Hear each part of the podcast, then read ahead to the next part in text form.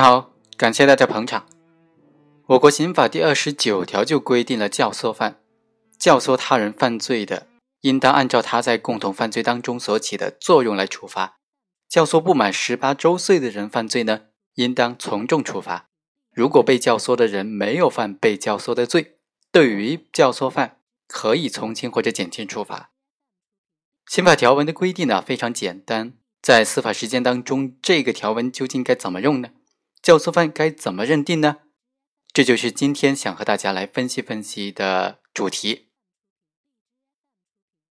本期讲的这个案例啊，主角是被告人包某。被告人包某和他的老婆陈女呢，在一九八九年就结婚了，婚后呢也生了一个小孩，夫妻感情非常一般。从一九九七年开始啊，他的老婆陈女就外出打工了，每年只有在春节期间才回家。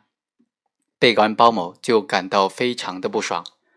所以在两千年的一月份，被告人包某为了打消他的老婆陈女再去城里打工的这个念头啊，同时也打消陈女想跟他离婚的这个念头，就出钱找到了另外两个被告人陈某甲和陈某乙，跟他们说：“你去将我老婆的钱都给抢走，然后再将她的手指或者耳朵给剁下来一个，看他还敢不敢出去打工。抢到的钱都归你们了。”被告人陈某甲、陈某乙呢，就非常兴奋，还有这种好事，还有人贴钱让他们去抢劫的。于是有一天晚上啊，陈某甲和陈某乙真的是凌晨爬到了陈女的家中，并且对她实施了抢劫，抢走了人民币四千块钱。他们临走的时候，还真的将被害人的耳朵给砍了下来。经过鉴定呢，被害人构成了重伤。之后啊，两人就逃离了现场。在这个案件当中啊，被告人包某的行为究竟构不构成教唆犯呢？如果构成教唆犯的话，他具体构成哪个罪名呢？抢劫罪、故意伤害罪还是数罪并罚呢？在审理的过程当中啊，一种观点就认为，包某虽然明确的指使其他人陈某甲和陈某乙将他的老婆带回来家里的值钱的财物都给抢走，但是他主观上呢，只是想通过。以抢得的物品作为程某甲、程某乙等人的报酬，让他们俩对他的妻子实施故意伤害行为，以达到他本人试图加害被害人的目的和不让被害人外出打工的罪恶的动机，同时制造抢劫的假象，防止引起陈女的怀疑，并没有教唆其他人来抢劫的故意。因此呢，包某的行为只构成故意伤害罪的教唆犯，不构成抢劫罪。还有一种观点就认为，被告人包某不仅明确的教唆被告人实施故意伤害行为，而且还教唆了实施抢劫行为，因此应当构成故意伤害罪的教唆犯和抢劫罪的教唆犯，数罪并罚。我们认为啊，依照刑法第二十九条的规定，教唆他人犯罪的是教唆犯，对于教唆犯，应当按照他所教唆的犯罪来确定罪名，并且按照他在共同犯罪当中的作用来定罪处罚。构成教唆犯，在客观方面必须有教唆他人犯罪的行为，主观方面有教唆他人实施犯罪的故意。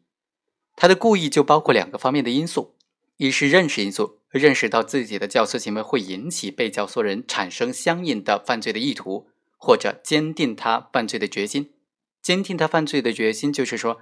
这个被告人呢，这个行为人本身就有实施犯罪的故意了和决心了，只不过还没有那么坚定。教唆犯呢，又去教唆他，使他犯罪的意图、决心更加的坚定。第二个因素是意识因素，意识因素就是指希望被教唆的人实施相应的犯罪，或者放任这种结果的发生。我们再来看看本案，本案当中，被告人包某不仅有唆使被告人陈某甲、陈某乙将陈某的耳朵或者是手给剁下来一个，他不仅有这种故意伤害的教唆行为。而且也指使了陈某甲、陈某乙将被害人带回家的钱财都给抢走，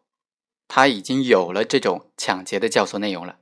尽管在包某看来呢，抢劫的教唆内容是他为了前一个教唆内容服务的，也就是以抢劫所得的财物作为陈某甲和陈某乙及其他共同犯罪人实施共同犯罪的一个回报，同时制造抢劫的假象。防止被害人怀疑是自己所为的，所以从整个犯罪构成来看呢，抢劫罪这一教唆的内容啊，已经构成了区别于故意伤害的独立的罪名，也就是包某客观上实际实施了数个教唆他人的行为，抢劫和故意伤害，主观上呢也有教唆他人进行抢劫和伤害的这种故意。所以啊，既符合抢劫罪的教唆犯的构成要件，又符合故意伤害的教唆犯的构成要件。另外，由于包某教唆的是入户抢劫，而行为人实施的呢也是入户抢劫，因此对这些被告人都应当按照刑法入户抢劫的规定来定罪处罚。